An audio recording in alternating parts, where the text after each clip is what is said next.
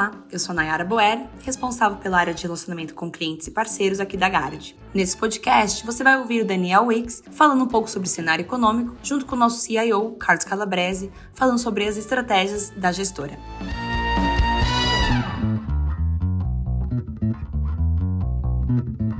Bom dia a todos aí, bem-vindos a mais um call aqui da Gard. Começando com a parte do cenário econômico, né, começando com a parte internacional, como a gente faz usualmente, foi um mês, né, com bastante volatilidade nos mercados, né, a gente teve, enfim, todo o acontecimento lá dos bancos, primeiro nos Estados Unidos, depois do evento do CS na Europa, e aí, enfim, deu uma bagunçada no cenário, eu acho importante a gente passar um pouco sobre a nossa visão do que aconteceu e como que isso pode é, afetar o cenário à frente, né, então, se vocês olharem aí na, na apresentação, né, a gente colocou no gráfico da esquerda, é, justamente, enfim, o que aconteceu aí com os índices relacionados a bancos, tanto nos Estados Unidos como na Europa. E aí, basicamente no começo do mês a gente teve o evento lá do Silicon Valley Bank, que, enfim, no final foi um banco que acabou conseguindo quebrar, mesmo com ativos bons na carteira. E aí se questionou muito se você tinha algum algum tipo de evento ou possibilidade de ter um evento como foi 2008, né, a grande crise financeira, isso daí era só o, começo ali de uma crise mais significativa e assim, a nossa visão é que não, né, é uma, é uma, coisa muito diferente. Obviamente que todo o processo de aumento de juros, né, tem impacto no, no balanço dos bancos, mas o que parece para a gente, no caso específico do SVB, que foi uma coisa muito mais idiosincrática deles, tanto pela base de depósito deles, que é muito ligado com essas empresas tech, né, que estão passando mais dificuldade aí, dado o novo cenário de, de juros no mundo,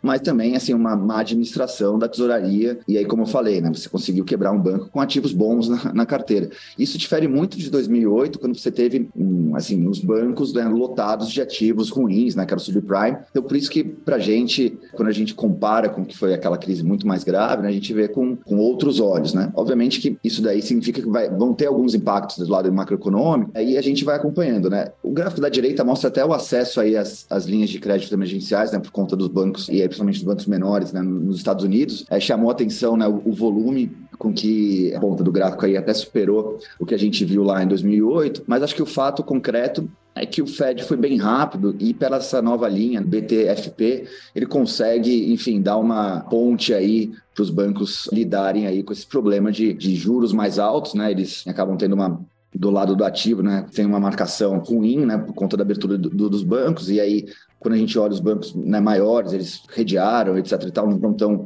expostos, mas existe esse medo dos bancos menores, como foi o caso do SVB. E aí, mas acho que o, ponto aqui é que o Fed, nas autoridades aí agindo rápido, né, eu acho que evitam um contágio maior. O que a gente tem acompanhado, no entanto, é justamente o que está acontecendo aí é, do lado dos depósitos nesses bancos menores, né, até porque uma vez que um banco menor quebre, por mais que no final nenhum depositante né, tenha saído com prejuízo, porque foram garantidos os depósitos, né, mas o incentivo para as pessoas manterem seus, seus depósitos em bancos menores vai, vai caindo, né, porque você tem esse medo, e provavelmente esse dinheiro vai migrando aí tanto para o money markets, que pagam mais, ou seja, você tem esse problema lá que os bancos estavam pagando pouco né, para os depositantes, então você tinha aí um competidor né, sem risco, pagando bem mais, então você tem esse incentivo de você ter essas saídas de depósito, ao mesmo tempo que também, pelo medo das situação dos bancos menores, você tem incentivo também de uma migração para os bancos maiores. Né? Então, mas tudo para dizer que assim a gente não está vendo um risco sistêmico, obviamente a gente tem sempre que acompanhar, mas parece que isso não,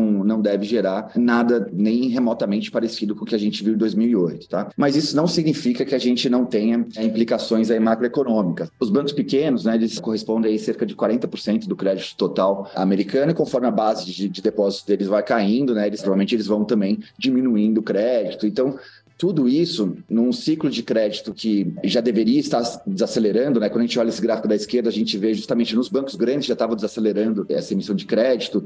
É normal que desacelere quando você está subindo juros, né? Um dos canais da política monetária justamente é a parte de, né, o canal do crédito. Só que agora você tem um empurrãozinho a mais, que é justamente, enfim, esses bancos menores que vão ter uma contração de crédito adicional, né? O que seria esperado aí dado o ciclo monetário. Com isso, o que a gente acredita é esses bancos né, vão ter essa contração de crédito maior. Os bancos grandes também, né, acho que pelo ciclo monetário também deve continuar desacelerando, e isso daí acaba fazendo uma parte do trabalho do Fed de subir juros né, para você contrair a demanda. E aí, quando a gente olha o quanto que vai ser essa, contração de crédito, né? os, os, dados de crédito dos Estados Unidos são super defasados, né? Mas a gente consegue ver, até por esse gráfico da direita, que, enfim, o Fed faz uma pesquisa trimestral aí de condições de crédito com os bancos, e a gente já via aí um aperto nas condições de crédito que os bancos reportavam, e isso daí deve se intensificar, né? E como vocês podem ver pelo gráfico, isso daí é bem alinhado aí com o ciclo econômico, tá? Então, tudo para dizer que existe uma incerteza, né, do tamanho desse impulso negativo a mais vindo do, do lado do crédito, essa questão dos bancos menores, e o Fed eu acho que vai reconhecer, né, já reconheceu, o último discurso do Powell, ele justamente falou sobre isso, ele falou, eu, te, eu tenho um trabalho a mais, né, de desaceleração que eu tenho que entregar para o processo de desinflação, no entanto, com esses efeitos aí exógenos, por assim dizer, né, dos bancos menores, uma parte desse trabalho pode ter sido já feito, né? Se é 0,25 de Fed Funds, se é 0,75, a gente vê várias estimativas, né? Tanto de, do impacto sobre o PIB, como do impacto sobre a política monetária, mas o fato é que esse vetor, que não está claro qual que é a extensão, ele deve ter um trade-off em relação ao que o Fed imaginava que teria que fazer de juros, né? Lembrando que o ponto anterior à crise nos bancos menores era um Fed que estava caminhando para uma taxa final mais alta, né? A gente estava falando 5,5%, talvez 6% de Fed Funds, e aí veio essa essa crise, essa desaceleração esperada, né, adicional, isso faz com que a gente tenha, enfim, acho que voltado aí a discutir mais uma alta, né, nessa próxima reunião e você terminar aí 5,525 Fed Funds. E aí eu acho que outro elemento que está entrando agora, principalmente nessa semana, é que a gente até tinha passado para vocês, né, a gente via muito ruído nesses dados mais fortes de atividade, né, toda essa discussão de no lending, dado tudo que a gente viu dos dados de atividade para janeiro e fevereiro, a gente imaginava aí que tinha uma parte do clima que era muito importante, que isso daí estava pegando nos efeitos sazonais e você deveria ter uma devolução. O que a gente viu até agora, né, no ISM,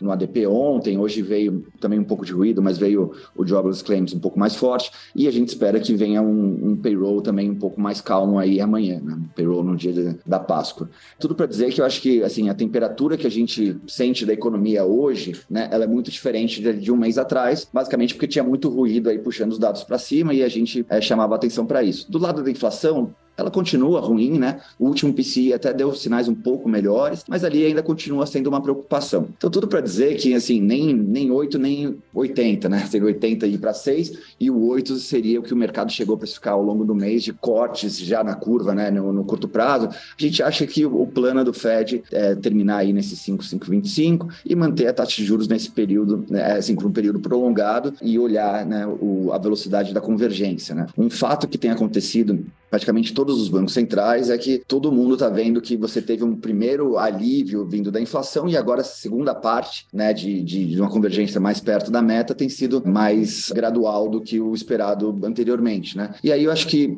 o fine-tuning disso daí acaba não sendo na taxa terminal, mas sim quanto tempo você vai manter a taxa de juros nos níveis restritivos atuais. Tá? Então a nossa cabeça é essa, é o high for longer, imaginando aí que o Fed vai ter paciência né, e para ver aí o que acontece com os dados daqui para frente. E o que a gente espera é sim alguma acomodação da inflação, né, mas lentamente, mas aí uma piora adicional da atividade, até puxado um pouco por esses novos eventos vindo do lado dos bancos. Tá? Então, nosso cenário de Estados Unidos é esse. Indo para a Europa, a gente também teve uma questão né, do, do CS. É, o CS é um banco que já vinha com problemas há muito tempo, enfim, mais de década, e parece ser também algo muito mais localizado. Os suíços foram bem rápidos em né, consolidar o, o, CS com, com o UBS e evitar, eu acho que, um, um contágio maior. Obviamente que, assim, apesar de ser um banco que já vinha passando problemas né, já há algum tempo, ele tem uma importância sistêmica maior, porque ele é contraparte de muita gente, mas parece que você conseguiu né, cortar o mal pela raiz e tirar essa vai, maçã podre aí do, do cesto é, relativamente rápido. Né? A gente viu depois o mercado meio que questionando outros bancos, por exemplo, Deutsche Bank, a gente assim, é, vê com, como situações bem diferentes. Né? A gente acha que o setor bancário na, na Europa está bem mais capitalizado, né? A gente olha até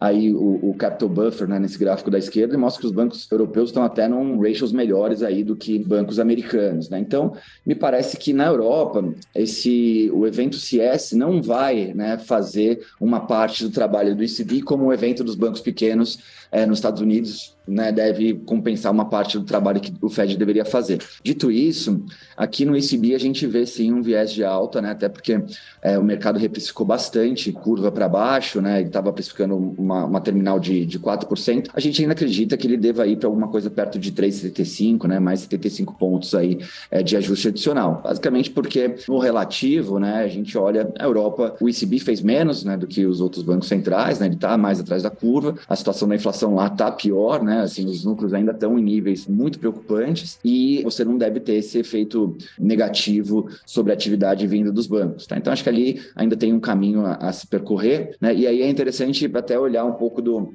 do relativo Estados Unidos contra a Europa, né, a gente vê Estados Unidos underperformando, tanto porque a atividade lá deve sentir mais por conta dos bancos, como também você deve ver né, no diferencial de juros, né, pendendo mais para o ECB, que ainda tem, enfim, é, mais passos a tomar aí à frente. Tá? Então, aqui na Europa, eu acho que você desbalanceia um pouco tanto o diferencial de crescimento como de juros mais para a Europa. Isso aí deve ser importante para o cenário à frente, tá? E aí, para terminar, assim, do lado da China, a gente veio chamando atenção, né, que quando você tirou aquelas duas bolas de ferro, né, que seguravam o crescimento da economia chinesa, que um lado era o zero caso Covid e o outro era a grande desalavancagem do setor de housing, a gente imaginava que teria um, um, um crescimento surpreendendo para cima e é o que a gente tem visto. Trago até aí os dados de surpresas econômicas, né, que está vindo bem positivo aí para o lado da China. A gente viu nessa madrugada também o PMI de serviços, que né, veio é, super forte, né, chegando a 57. Tudo isso acho que confirma um pouco da nossa cabeça que é a reabertura né, pós-Covid, ela é muito poderosa. Né? A gente viu isso daí em todas as economias e isso é o que está acontecendo na China. Né? Obviamente que é uma, uma reabertura muito mais focada aí em setor de serviços, mas Outra, outro setor que né, estava tirando muito crescimento, que é o housing, ele também está melhorando bastante. A gente traz aí na direita até o, o, o, PMI de construção, né, que deu uma bela puxada aí mais recentemente.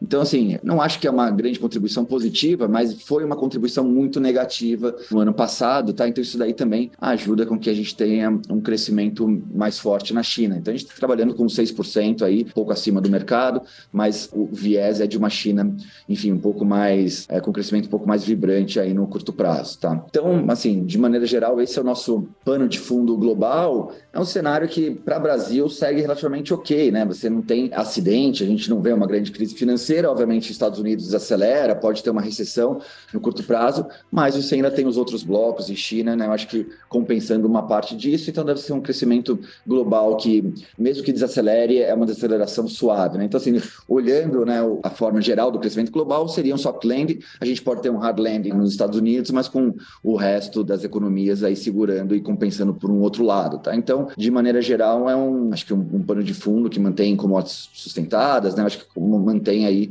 um ambiente externo que, apesar de altas de juros, né, já chegando ao fim, relativamente favorável aí para o Brasil. E aí o Brasil, né, sempre com esses problemas é, idiosincráticos, né? E aí eu acho que o, o, o, grande evento recente foi, enfim, termos o arcabouço fiscal, né? Acho que, assim, veio bastante em linha com o que a gente imaginava que seria um arcabouço fiscal, né? Eu falava assim, ó, não faço ideia do que, de qual vai ser o arcabouço fiscal, mas uma coisa que a gente tem certeza é que vai ser um arcabouço fiscal que vai permitir que, com que as despesas cresçam é, em termos reais de maneira significativa e, né, que tenha uma parte compensada aí pela carga tributária, pelo aumento da carga tributária, e foi justamente isso, né, obviamente com alguns detalhes, que foi divulgado aí pela Fazenda. Obviamente ainda faltam alguns detalhes, né, eles divulgaram, enfim, um arcabouço ainda meio cru, mas eu acho que vale alguns comentários. Primeiro é que, apesar das críticas que eles vieram fazendo, que tinha que os planos fiscais nunca eram anticíclicos, etc., assim, eles trouxeram uma, uma regra que é ainda mais procíclica do que o teto de gastos, né? Então é até engraçado imaginar que após tantas críticas eles colocaram uma regra que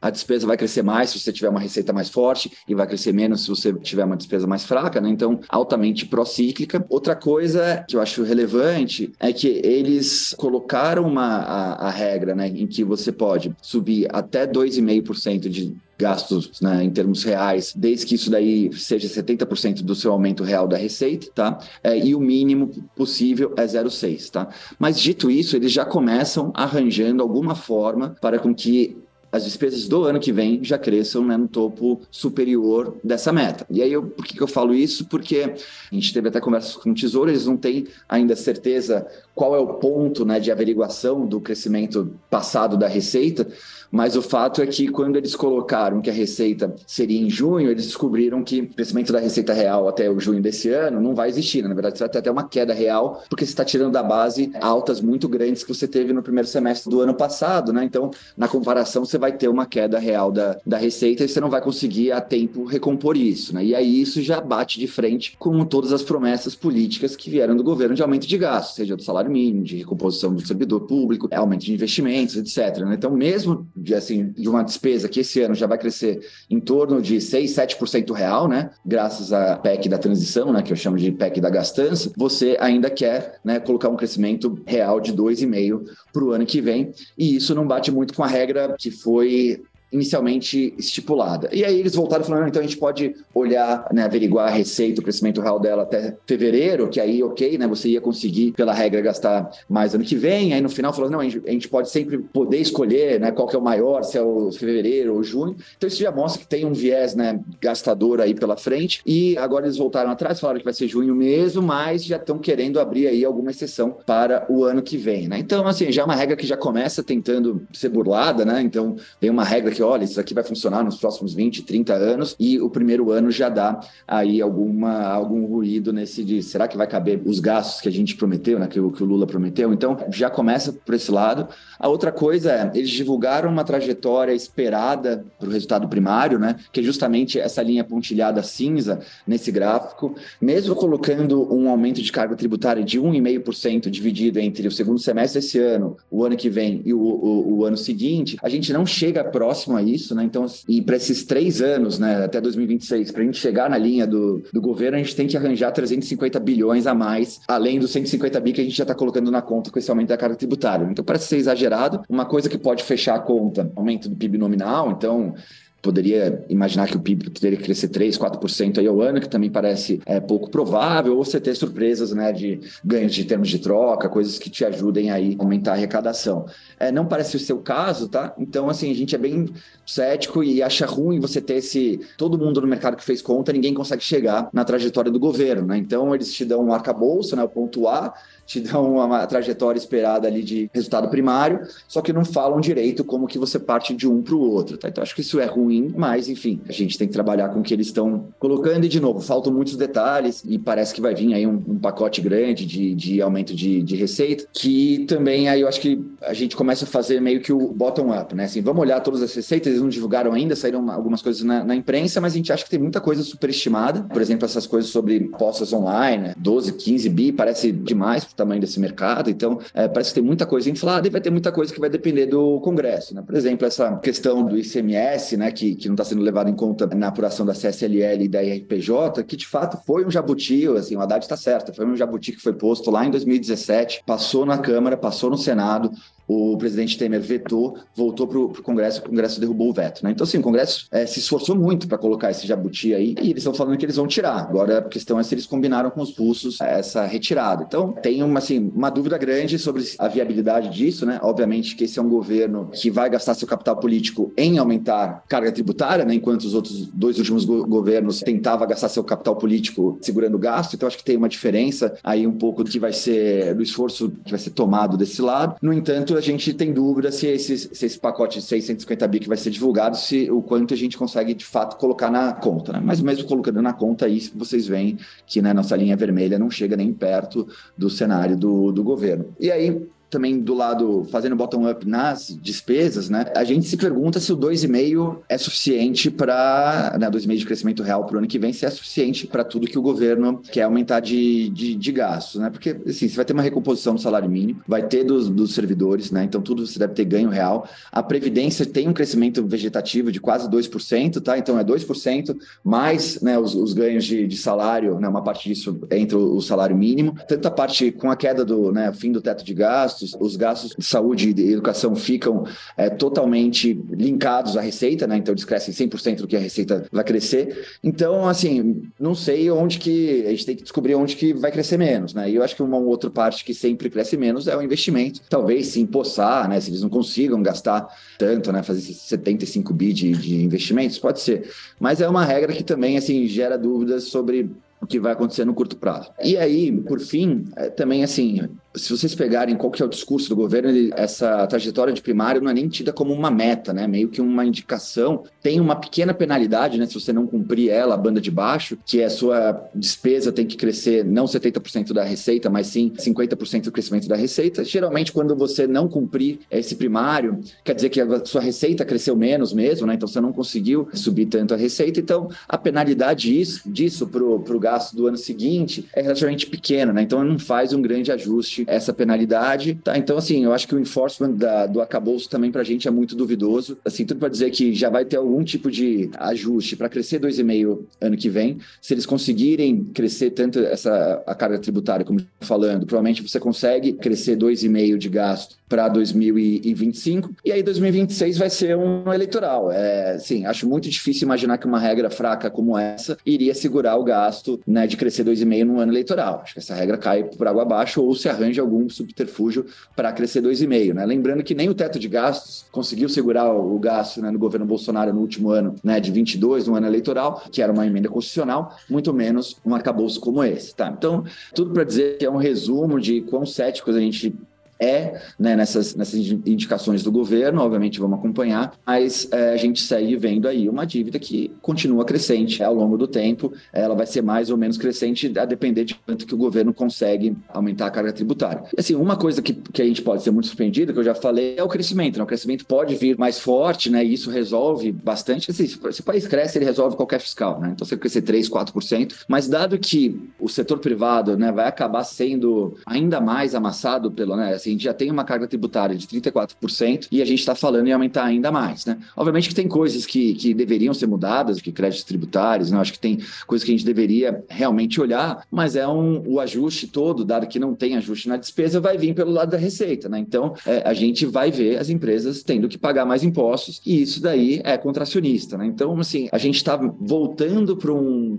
né? Acho que para um arcabouço fiscal que foi o que vigorou nos governos petistas anteriores, que era aumenta gasto e aumenta receita, né? obviamente em, em, níveis menores, mas é um governo que vai privilegiar o aumento do Estado na economia em detrimento ao setor privado. Né? Então, assim, a gente tinha visto nos últimos anos uma recuperação grande do investimento vindo do setor privado, mercado de capitais vindo do setor privado, e agora a gente deve ver, né, para fiscal, governo investindo e tal, então você começa a fazer o crowding out e amassar de volta o setor privado. Então, me parece um arranjo macroeconômico ruim que te gera a menos crescimento e não mais crescimento, tá? Então, mais que, assim, é melhor você aumentar a carga tributária se você vai aumentar o, o, gasto do que só aumentar o gasto, né? Porque aí você explode né, o fiscal. Por outro lado, você vai para uma economia meio numa marcha forçada que né, não sai da, da mediocridade de crescimento que a gente tem convivido aí nas últimas décadas. Tá? Então, era meio o, o, que era esperado e a, a, gente esperava uma coisa ruim e continua vendo aí é, com bastante ceticismo esse arcabouço. Tá? Dito isso, né, eu acho que só queria fazer mais dois comentários antes de passar para Calabrese, que é a questão do Banco Central, né, que foi, tem sido alvejado aí né, o tempo todo e, e é o, o, vilão da vez já há algum tempo né, da parte política do governo. O Banco Central, na sua última decisão, pegou o livro-texto, botou embaixo do braço e explicou, né, mas muito bem na ata, qual que era a cabeça deles. Né? E assim, no final, não tem muito mistério. Né? Um Banco Central que se defronta com esse gráfico da esquerda, que é todas as suas expectativas mais longas estão desancorando, independente se é fiscal, se é credibilidade ou se é possibilidade de mudança de meta, o fato concreto é que isso daí dificulta muito o trabalho de desinflação do Banco Central e ele está só no, assim, na, na, metade desse processo, né? E a outra coisa é que a inflação corrente está em níveis muito altos, né? E aí, obviamente, que ela teve uma primeira queda que a gente vê nesse gráfico da direita, né? Dos núcleos que estavam rodando lá 12% e caem para 6%, mas o fato concreto é que nos últimos meses estacionou em 6%, um pouco acima disso, e isso é o dobro da meta de 3%, que é a meta do Banco Central, né? Então, pode ser que a gente mude a meta e seja 4, 4,5%, mas ainda vai faltar e vai dificultar ainda mais essa queda de, da desinflação. Então, dito isso, a gente segue, né? A gente está com essa cabeça de, de não haver a possibilidade de cortes, a possibilidade técnica de cortes, né, dado o ambiente é, que o BC se, se insere, e não acho que o arcabouço vai vir reancorando as expectativas de, de inflação, né? Como eu falei, eu acho que o arcabouço é frágil e por mais que o mercado né, tenha tido um alívio no primeiro momento, eu não acho que é algo que vá reancorar. E a gente não pode também tirar de, de perspectiva que o parafiscal, né, só ver as declarações né, do pessoal do BNDES, está ali esquentando as turbinas pronto para decolar, tá? Então, acho difícil assim o Banco Central, obviamente pode cortar no segundo semestre em algum momento, acho que pode, mas para mim seria assim algo tecnicamente não recomendado e provavelmente seria lido como uma, uma tombinada, né? Ou seja, algo como o Tombini fez lá atrás e serviria para desencorar mais as expectativas e acabar com a, e assim, diminuir a credibilidade do Banco Central, tá? Lembrando que o Banco Central é o último, né, dos bastiões aí, enfim, do plano econômico que esse governo está trazendo direcionado para um caminho que a gente acha bem desafiador. É, dito isso, sem o BC cortar, assim, eu não nego que a taxa de juros está super alta, mas sem o BC cortar também mais uma pedra no caminho né, do crescimento ajudar o fiscal. Então, acho que isso é fato, não tem o que fazer. Quer dizer, tem que fazer, né? Tem, você tem que fazer um plano fiscal mais crível, cortar gasto, acalmar o BNDES, tá? Mas não parece que é a direção desse governo. Tá? Então, aqui a gente meio que está num, num, beco sem saída mesmo, que vai ser ruim para crescimento. Então, assim, até porque a gente pensa assim que tem acontecido com os ativos, né? A bolsa tem performado pior, mas acho que é isso, assim, é o juro que não vai cair, o crescimento que vai ser pior e as empresas vão ter que pagar mais impostos, né? Então, assim, é um, é um arranjo complicado, né, para o setor privado. E aí, só por fim, né? Porque a gente olha e fala, pô, mas o câmbio está gostando, né? E aí eu acho que, sim, não à toa tem um motivo para o câmbio, o dólar real é, tá tão calmo, né? E, enfim, chegou mais perto de 5 recentemente. A gente tem chamado atenção aqui para a balança comercial esse ano, que vai ser super forte, né? Saíram os dados de março e a gente, enfim, teve um recorde para o mês. A gente tem uma sazonalidade muito forte nesse começo do ano. Isso aqui basicamente é a safra de soja, né? Aqui que a gente vende, né, exporta a, a, a safra de soja. A gente está num, num ano de super safra, né? Com preços favoráveis. Né? A Argentina quebrou a safra delas. Então, assim, é o melhor mundo para os produtores de soja aqui. E isso daí garante um fluxo da economia real que é muito poderoso, né? Então isso a gente tem visto aí no fluxo cambial, mas de certa maneira, enfim, a gente tinha revisado nossa balança comercial para 72 bi, o Midi que soltou a, a, nova projeção lá de 84 bi, eu acho que assim, eles estão mais certos que a gente, tá com cara mesmo de você ter uma balança comercial ao redor de 80 bi, que é uma coisa muito forte, assim, contrasta muito com os tempos da Dilma lá, que a balança chegou a ser negativa, né? A gente falou sobre isso no, no mês passado, e isso ajuda muito o nosso conta corrente ter uma trajetória muito favorável, né? A gente está com menos 2,8 de, de déficit de conta corrente caminhando para baixo de 2, né? Eu tenho um número de menos 1,9. Revisando a balança, a gente deve chegar no número mais perto de 1,5, alguma coisa assim. Então, e até comparando com outros emergentes, né? Assim, Chile está com, a taxa, com conta corrente deficitária em 10%, a Colômbia ao redor de 6%. Assim, a gente é um país que a nossa foto do setor externo é muito, muito mais favorável que os nossos pares, né? Então, aqui a gente tem uma foto muito boa e serve como um grande colchão externo. E aí eu acho que é importante é para Brasília, né, parece que o grande termômetro é o câmbio, né? Então é muito fácil você meter pau no, no, no Banco Central e, e, enfim, falar que o BNDES vai fazer o que quiser, etc e você olha o câmbio, ele tá ali 5,10, 5,20, não sai disso. No entanto, para a gente, é, assim, isso não necessariamente vai se manter, né? Porque você pode ter algum trigger que faça com que você tenha uma fuga maior de capitais, etc e tal, e eu acho que o juro, né, por isso que é, é perigoso você mexer, mexer com juro, porque ele te ajuda a manter ancorado o câmbio, mas o fato é que você tá meio que numa panela de pressão, que o termômetro percebido por Brasília, né, tá meio quebrado ou anestesiado, e aí você tem meio que um, né, um sinal verde para continuar tomando essas medidas aí que são desfavoráveis, tá? Então, assim, a gente segue bem preocupado aqui com o cenário Brasil, apesar dele estar tá meio é, anestesiado, né, por conta desses, né, desse colchão externo, a gente acha que é um arranjo bem desafiador para frente, tá? Mas, enfim, da minha parte era isso que eu queria passar para vocês e o Calabrese segue aqui com o nosso call, tá? Obrigado. Bom dia a todos, obrigado, Wix. Bom, acho que é importante salientar que amanhã a gente vai ter o, novo número do mercado de trabalho americano, né? Então, uh, quer dizer, como a gente tem defendido nas outras, nas últimos calls, não só o mercado, mas o próprio Fed tem se pautado muito por esses números que saem a cada 15 dias, né? Seja o mercado de trabalho, seja a inflação que vai sair daqui a 15 dias. Então, tem uma expectativa muito grande. A gente teve uma uma safra de, de números mais fracos, né? ou seja, números que indicam uma acomodação da, da atividade americana, que junto com o, ou até turbinado por esse problema nos, nos, nos bancos regionais, fizeram com que o mercado sim, reprojetasse a atividade para um, um, uma acomodação mais rápida, talvez maior, que jogou os juros uh, bem para baixo, perto do que eles, do que eles vinham, vinham se comportando. Né? Então, uh, seja o dois anos, seja o, o dez anos, todos uh, com, uma, com uma queda razoável no, no mês passado, muito em função desse, desse negócio dos bancos, mas também o, os dados têm um pouco que corroborado essa acomodação aí da atividade, o que deve ajudar a você acomodar a inflação também. Ainda leva um, um certo tempo, mas chegaria por lá. Né? Dito isso, quer dizer, eu acho que olhando um pouco para o mês passado, a gente teve aí lado bom na parte de juros lá fora, né?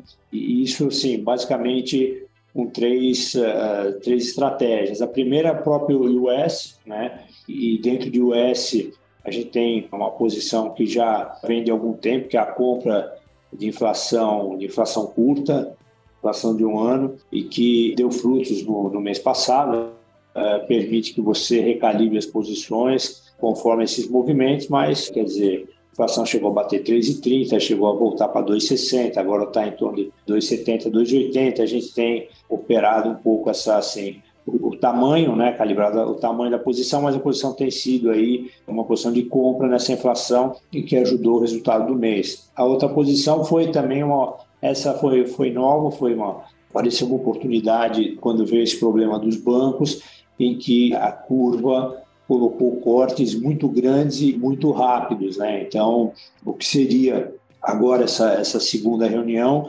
chegou a apresentar mais de 30 pontos de corte já, que é uma coisa que não está no nosso cenário. Né? A gente acha que vem mais 25 agora e aí encerra o ciclo, mas vai ficar aí nesse nível por um período mais longo, assim, pelo menos seis meses. Né? Então, é, cada vez que vem por algum movimento de mercado corte assim muito na frente, né? Essa segunda reunião que, que chegou a projetar 30 vezes de corte, agora está só com 5. Mas é, daqui a pouco acho que a terceira pode ser também uma alternativa boa se ela for buscar também uns, uns 30, 30 e poucos pontos de corte. Não é o caso agora, então a gente ainda está nessa curta, até porque acha que vem os 25 no próximo Fed e aí você é capaz de ter até alguma premiação, assim, algum, alguma precificação de, de eventualmente mais 25. Então, parece ainda boa essa posição. Isso ah, ajudou aí no resultado de, de rates. A segunda parte foi na parte de Europa, que, que, que também que a gente tem feito na Europa, a gente tem ficado tomado nas três primeiras reuniões, porque elas, as três combinadas estão apresentando menos de 50 pontos de, de alta e a gente acha que vem 50 já na próxima, né? E se não vier na próxima, se, se eventualmente o ECB baixar para 25, aí seria 25 mais 25. Então, parece aí que tem uma simetria. É, e, e, realmente a gente acha que a Europa está um pouco atrasada em, em, relação aos Estados Unidos, está com uma resiliência muito grande, seja na inflação, seja na atividade, seja no mercado de trabalho. Então, assim, não vai dar, eu acho, para para parar o ciclo muito antes, porque senão essa inflação não converge. Né? Então a gente gosta dessa posição das primeiras três reuniões e a terceira, uma terceira estratégia que também performou bem no mês, no mês passado, nos juros lá fora, foi o aplicado em Nova Zelândia. Né? O Banco Central da Nova Zelândia teve reunião essa semana, inclusive surpreendeu, né? porque o mercado precificava 25 vezes de hike e ele deu 50,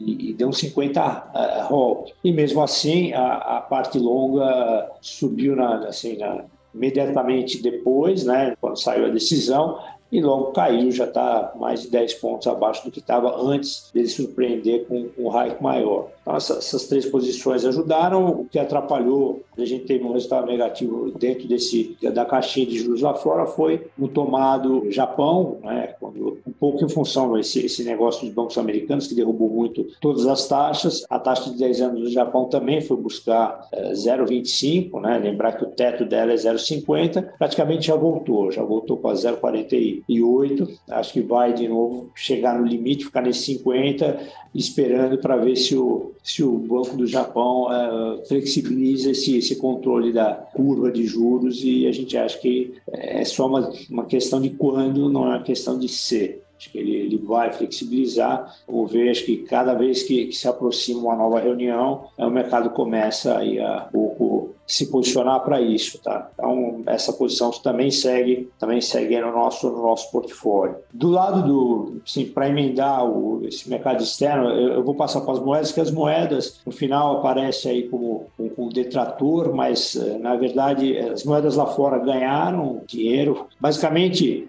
as moedas que nós temos lá fora são o espelho do que a gente tem nos juros, a gente tem posição comprada no euro, no ien e no peso mexicano, e que foram bem no mês, porém, né, o final ficou negativo em função do, do, do, real. Né? Nossa posição comprada em dólar contra o real aqui, em uma semana, né, ela veio nos últimos cinco dias do mês, o dólar veio de, de 5,34 para 5,07, então acabou impactando essa linha de, resultado e foi também o que nos trouxe aí para um, resultado em torno do CDI quando a gente veio vinha faltando uma semana para acabar o mês uh, com quase duas vezes o CDI o problema foi mais essa, essa, essa, apreciação do real. E a gente segue basicamente com essa posição. Comprado em dólar real e vendido em dólar contra euro México e, e ien mais ou menos na mesma proporção aí tá? Depois uh, a parte de cupom foi bem basicamente é a posição que a gente sim, tem carregado, não, mudou muito a estratégia, é, um, é, uma inclinação do 2 com 4, e na verdade quando eu falo 2 com 4, né, no vértice de 2 é ao longo da curva até dois anos aplicado e a parte muito curta se se beneficiou bastante da entrada de, de, dólares que a gente teve em alguns momentos do mês, ficou bastante ancorada, isso ajudou nessa inclinação e ajudou no resultado. A parte longa, que também continua um Flettner do 8 com, com 13 anos, deu algum resultado, mas eh, a parte principal veio, veio do curto prazo. Direcional, hoje no cupom não temos, e aquela outra né, estratégia que é fazer a a trava do cupom contra o LIBOR lá fora, dependendo de onde se movimenta o spread, né? O spread que fica muito comprimido, a gente é, solta o LIBOR. Quando esse spread abre demais, a gente, a gente gosta de travar esse spread. Então, também ajudou um pouco aí essa, esse, esse tipo de estratégia, ajudou um pouco no resultado do, do cambial. É, bom, a linha do valor relativo é um pouco, a gente tem aí duas estratégias, que são estratégias combinadas, com VAR ajustado, e que também tem uma, uma gestão bastante dinâmica, porque elas se, se movimentam bastante ao longo dos, dos dias, mas uma é o, o combinado de short bolsa aqui, short dólar real, e a outra é um aplicado pré e short a bolsa também. Então, no final, a gente acaba nas duas estratégias de, de, de valor relativo, tendo aí a, a bolsa como um short. Né? E falando em bolsa, basicamente a gente vinha com uma posição vendida na bolsa aqui que foi zerada em torno dos 104 mil e que contribuiu positivamente, porém a posição lá fora, que, que era sim, uma compra de puts e puts spreads para proteger um pouco a carteira e também achando que com principalmente né, quando a gente teve problema com quebra de bancos, né? Ficou-se aquela possibilidade da bolsa dar, dar uma escorregada lá fora e nem assim a bolsa caiu, né? Acabou o S&P fechando com 3,5 de alta, o Nasdaq com 9,5 de alta, então eh, isso explica um pouco essa linha negativa. Basicamente essas opções venceram, né? E hoje a gente está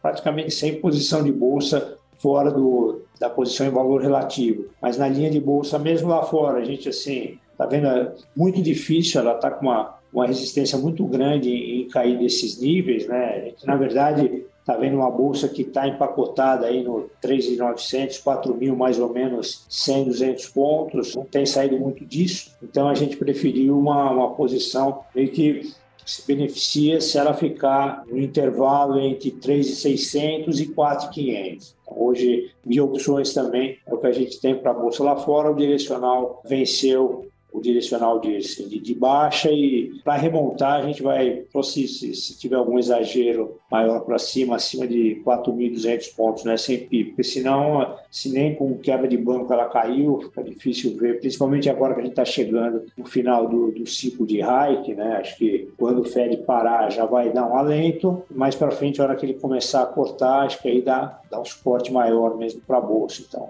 por enquanto, sem muita apetite para refazer essa posição vendida. E aqui também nos 100, 100 mil pontos, também não, não, nos dá muita vontade de ficar vendido mais nesse nível. Estamos esperando algum outro exagero, talvez, para fazer alguma compra tática, mas acho que bolsa aqui vai ter que ser na base da, da gestão tática mesmo, porque acho que com, juros altos, com atividade caindo, com um governo que está muito saindo do lugar, é, eu acho que dificulta muito, com uma carga tributária que aparentemente vai pesar nas empresas, né? Acho que isso aí é, acaba atrapalhando demais a possibilidade da Bolsa ter um grande movimento mais sustentável. Pode ter alguns casos, quando a gente tem entrada de dinheiro de fora ela responde a isso, mas assim, como estratégia de médio prazo, ainda parece que tem muito, muito vento contra, né? Na parte de renda fixa, vi que a gente ganhou um pouco no pré, perdeu um pouco na inflação, inflação aí também problemas de, de caneta, da volta de CCMS, mas posição no pré, a posição aplicada e e aqui tem uma, né, quando a gente vê a apresentação do IX, vocês podem falar, bom, que vocês estão aplicados? Gente acha que assim, que o, o juro não, não cai no curto prazo, mas vai ter que, eu acho que ainda cai antes do fim do ano, que vai ser uma discussão aí, principalmente quando no meio do ano a gente tiver com uma inflação acumulada de 3%, vai ser muita pressão. E acho que Banco Central vai começar a ter que fazer um, um, sinal. Né? A gente viu mesmo no resultado das empresas que foram soltando balanços, o peso da, da despesa financeira subiu demais. Né? Então, realmente, o setor corporativo está sentindo bastante esse, esse juros nesses níveis. Né? Acho que quanto mais tempo ele demorar para iniciar o processo, mais espaço ele vai ter depois para poder fazer cortes talvez um pouco mais rápidos. Né? Então, a gente tem no pré posição aplicada entre 25 e 26. Tem lá no fundo também 27 e 29, posição aplicada no, no FRA, lá do, do parte, parte longa. E nas Bs a gente tem uma venda de inflação uh, para esse ano, o mercado está com 6,40, está com a projeção de 6,10, então tem aí uma posição que não é muito grande de venda de inflação, sabendo que esse é um negócio super, super volátil, tem risco de canetas uh, para lá e para cá, então por isso que essa posição não é, não é hoje tão grande quanto as que a gente carregou no, no ano passado. Né? Parte de commodities quase nada, estamos sem, sem nada em commodities.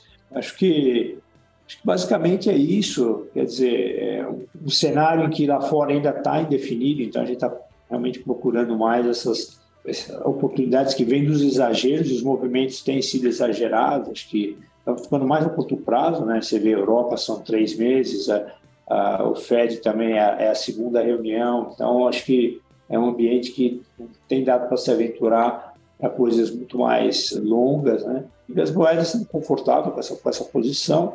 Vamos ver o que, que vem de mercado de trabalho amanhã, se dá aí uma. Acho que o mercado realmente está ansioso para ver se se comprova do lado do mercado de trabalho os outros índices que têm vindo um pouco mais já na direção de que o ciclo tá, de aperto está fazendo efeito aí na, sobre a economia americana. Paro por aqui, aí a gente, eu e o Ix, estamos à, à disposição para perguntas. Obrigada, Calabrese e Wix. A gente tem bastante perguntas aqui hoje. Vamos lá, vou começar pela primeira de crédito global, para o Wix. Quais os impactos do recente caso do CS, AT1S, para os segmentos de dívidas subordinadas? Os efeitos colaterais para a estrutura de capital de bancos e condições financeiras? Então, o que a gente viu logo depois desse default aí, que, que esses coco bonds tiveram lá do CIES, que tanto a autoridade europeia quanto a inglesa já se mostraram bem, assim, já foram falar, olha, com a gente não funciona assim, é diferente e tal. Então, acho que eles conseguiram, obviamente que o custo desse negócio aumentou, mas acho que as outras autoridades foram rápidas em falar que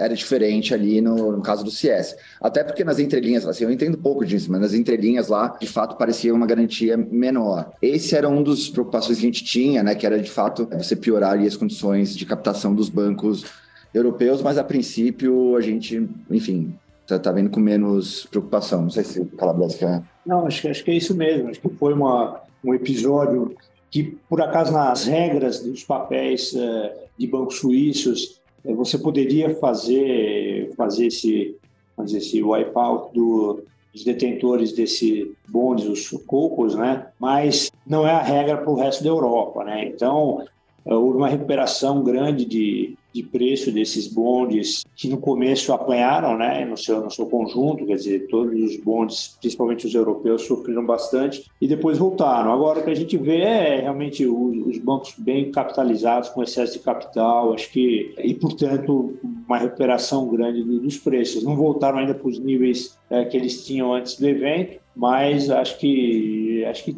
vagarosamente eles, eles vêm voltando, né? Então acho que tentaram quem é o próximo, quem é o próximo. Acho que na Europa foi um caso muito específico, tá? Acho que, acho que de resto os bancos, inclusive a legislação lá, a regulação lá para os bancos com relação ao tipo de a tipo de ativo e, e, e a, ao tipo de liquidez que os bancos têm que, que manter no curto prazo, justamente para fazer frente a esses testes de estresse são mais rígidos que nos Estados Unidos, tá? Então, eu tenho a impressão que, para nós, assim, nunca foi um cenário que você ia ter um, vamos dizer, um 2011, que, você, que a crise na Europa foi muito mais uh, forte, assim, na parte de sistêmica de bancos. Tá? Obrigada. A gente tem agora uma pergunta sobre juros Brasil. Calabres, qual é a leitura da atual gestão do Tesouro Nacional, perfil da dívida, leilões semanais de títulos, DV01 absorvido pelo mercado corner à vista para o emissor soberano? É, é uma boa pergunta, porque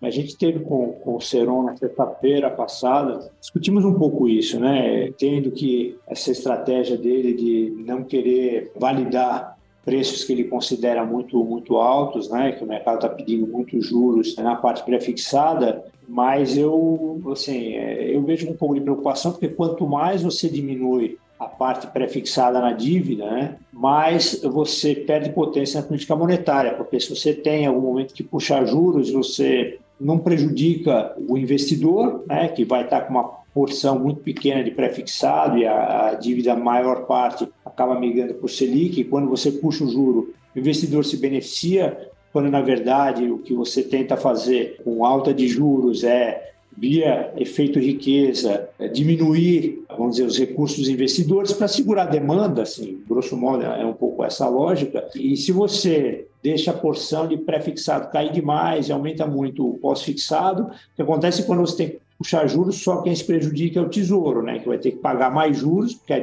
em toda a dívida, né, enquanto o investidor vai estar sendo mais remunerado e o efeito de contrição de demanda é pior. Então, eu acho que eles deveriam tentar balancear um pouco, não deixar cair demais a porção de prefixado na dívida. A gente já está praticamente encostando na banda de baixo do, do PAF, né? Então, como o mercado assim também tirou um pouco de prêmio da, da, das curvas, talvez ele volte aí a aumentar um pouco o lote do pré-fixado. Eu acho que é, já acho que, que é baixa no PAF a proporção de pré, o que eu acho que deveria ser e ele já está na, na, banda de baixo. Então, tem a impressão que a tendência é de um aumento de pré-fixado aí para reequilibrar melhor, né? para tirar ele dessa, assim, dessa situação em que quem se prejudica em caso de ter que subir juros é só o tesouro e o investidor não. Com relação à, corner, é outra coisa que me preocupa, né? Assim, é, o colchão está muito grande, mas não dá para abusar porque a gente também tem é, vencimentos grandes, assim, localizados esse ano, né? Então acho que ele tem que fazer aí um, um bom mix pelo menos ele mudou um pouco o discurso, né? Porque ele chegou falando, ah, eu tenho um colchão tal, que esse cuidado com o que você é. deseja. Ele, agora ele acho que ele já é. acalmou um pouco o discurso. Não, não é bem isso. É, porque para três meses, eu, eu acho que como ele falava, não, até três meses eu estou tranquilo. Não sei se é tão tranquilo assim, né? Então acho que assim, eles receberam vários, vários, vários recados assim do mercado. E, e, vão ter que dar uma, uma reequilibrada, né? Nessa, até porque como a curva perdeu o prêmio, eu acho que eles estão aí um pouco mais tranquilos e vão começar a aumentar um pouco aí os lotes e aumentar um pouco o pré-fixado. Acho que é importante. Ótimo, vamos para a próxima. Qual é o efeito do aperto do Fed e outros na Europa e se o ECB pode simplesmente esperar outros bancos centrais fazerem o trabalho por ele? Acho que não, não pode esperar. Assim, obviamente pode ter um efeito. Imagino que o Fed suba tanto que, sabe, entre numa recessão muito forte nos Estados Unidos, o preço do petróleo cai para 50. Assim, você poderia ter uma parte, é, uma ajuda externa. No entanto, assim, a Europa ela tem que ela tá com problema de núcleo de inflação, né? Ela precisa desacelerar a atividade dela. Assim, tem, tem meio que uma. Assim, como a gente teve tanto choque de oferta e a gente tem um problema de demanda, né? Tem um pouco da discussão que tem aqui também. Ah, não, o governo fala, é só choque de oferta. O IBC tá falando, não, a gente tem um problema de demanda, né? Olha o que tá acontecendo, olha o mercado de trabalho, etc. Isso está acontecendo na Europa, né? Ela tem que. Assim, se o Fed fizer. Se entrar numa recessão tão grande que vai pegar na atividade europeia e vai aumentar o desemprego lá, o que eu acho difícil, aí sim uma parte do seu trabalho seria feito pelo Fed. Ou se o Fed levar uma crise financeira, alguma coisa, mas aí a gente está falando de cenários extremos. Então, assim, o ECB ele tem um trabalho para desacelerar a sua própria economia doméstica. E outra coisa que é importante, né? Você tem o câmbio. Taxa de câmbio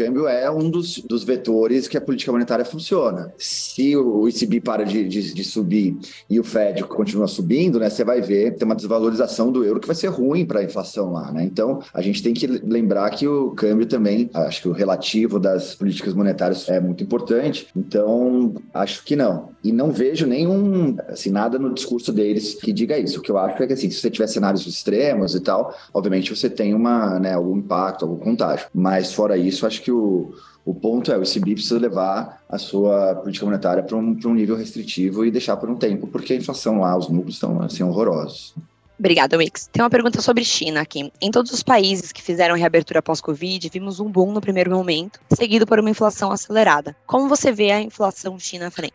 Então, quando a gente viu pelo primeiro momento, a gente justamente fez essa o país, né, a economia que reabria, você teve um crescimento muito forte, depois vindo de uma depois veio uma inflação muito forte. Né? A gente até passou um tempo tomando juros na, na, China e tal, mas assim aí a gente foi estudar, né, enfim, o case ali mais a fundo e a inflação chinesa tem aspectos diferentes do resto do mundo. Então, assim, parece que a inflação lá vai subir menos do que, do que no resto do mundo, basicamente porque a parte que é de, assim, de reabertura mesmo, de turismo, etc. Tal, ela pesa relativamente pequena e tem um peso muito grande da parte de housing, né? E o housing lá, apesar de eu falar assim, olha, a gente está um pouco mais otimista com housing, né? não que você vai ter uma retomada, sabe? E, e os aluguéis vão subir, assim, é você parar de ter o drag da, de housing. Então esse peso aí tira muita inflação lá, né? Então quando a gente olha o índice, e aí tem a parte de alimentação tal, e de, de energia, que eles também fazem um buffer, né? Então, me parece que talvez a inflação lá sofra menos, assim, suba menos do que a gente viu no resto do mundo, tá? Então a gente tá menos pessimista com a inflação na China, o que, assim, por outro lado, é, é, nos deixa mais otimista com o crescimento, né? Porque você aí você não tem que sair ajustando política monetária, você consegue continuar aí com essas doses homeopáticas de estímulo, né? Que a gente já tem visto. Tá? Então parece que tem um caso diferente aí da inflação na China.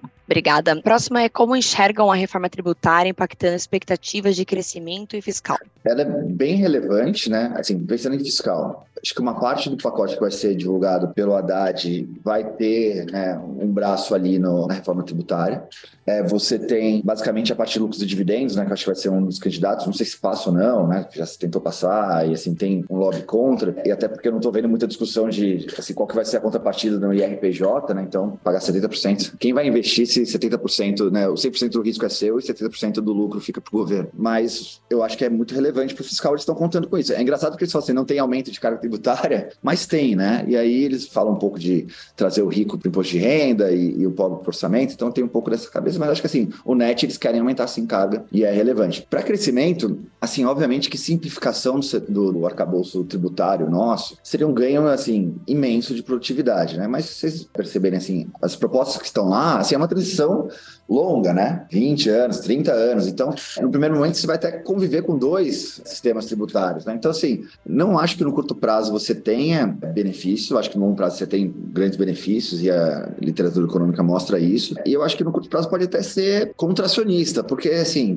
você quer fazer uma nova planta aqui, mas você não sabe, né, o novo investimento, mas você não sabe quanto você vai pagar de imposto, né, tem toda essa dúvida, você, né, se, retrai um pouco é, no curto prazo. Outra coisa é, dependendo do aumento de carga, né, aí quando você vê, ah, vai ter aumento na, em serviços, etc e tal, isso daí pode ter impactos inflacionários também, que faz que você, é, enfim, preocupe o Banco Central, e aí você, né, quando cair os juros, caia menos. Então você tem também no curto prazo, né, um efeito que pode ser inflacionário, deve ser inflacionário, e isso te deixa mais tempo restritivo e também joga contra o crescimento no curto prazo, tá? Então, acho, assim, no curto prazo eu vejo mais vetores negativos, mas no longo prazo, sim, acho que seria bem positivo. Obrigada, Wix. E a gente tem a última pergunta aqui para o Calabrese. Cupom cambial permanece como principal contribuição para a performance. Como a recente volatilidade dos juros americanos tem impactado esse mercado e o cenário à frente? Bom, o cupom ele sofre uma influência muito grande do cenário, do cenário externo. Então, essa volatilidade toda trouxe uma volatilidade também grande para o cupom aqui, e é por essa razão que a gente, há algum tempo, está praticamente sem posição direcional. Né? Já fazem, acho que, duas, três reuniões que eu comento que a, estratégia tem se focado na, em dois trades de, de curva e a arbitragem do spread entre o taxa nossa interna, que é o cupom, e a taxa lá fora, que é a, a curva de LIBOR. E esse ambiente muito muito volátil que a gente tem visto, com movimentos grandes, né? Assim, a, as curvas americanas têm vários dias em que elas mexem 10, 15, 20, 20 pontos. Tem ajudado bastante, ou tem dado muita oportunidade para essa arbitragem do spread, né? Ou seja, é, se diminui, vamos dizer, a posição em LIBOR em relação à curva de cupom aqui e se aumenta dependendo desse spread, aumentando e diminuindo também. A gente tem procurado um pouco usar essa volatilidade lá fora para fazer, para se focar nessa estratégia do spread over LIBOR, enquanto o mercado estiver assim, muito sensível inclusive a esses dados, por exemplo, amanhã que tem o mercado de trabalho, pode vir um movimento grande, ou seja, é, ter, resolvemos assim, tirar o direcional, ficar operando o spread e ficar operando a, as curvas. Tá? Perfeito, muito obrigada. A gente encerra então as perguntas de hoje, nosso webinar. Obrigada pela participação, Calabrese Wix, e todos os participantes. Nos estendemos um pouquinho, mas obrigada por terem ficado conosco e nos vemos no mês que vem. Um abraço.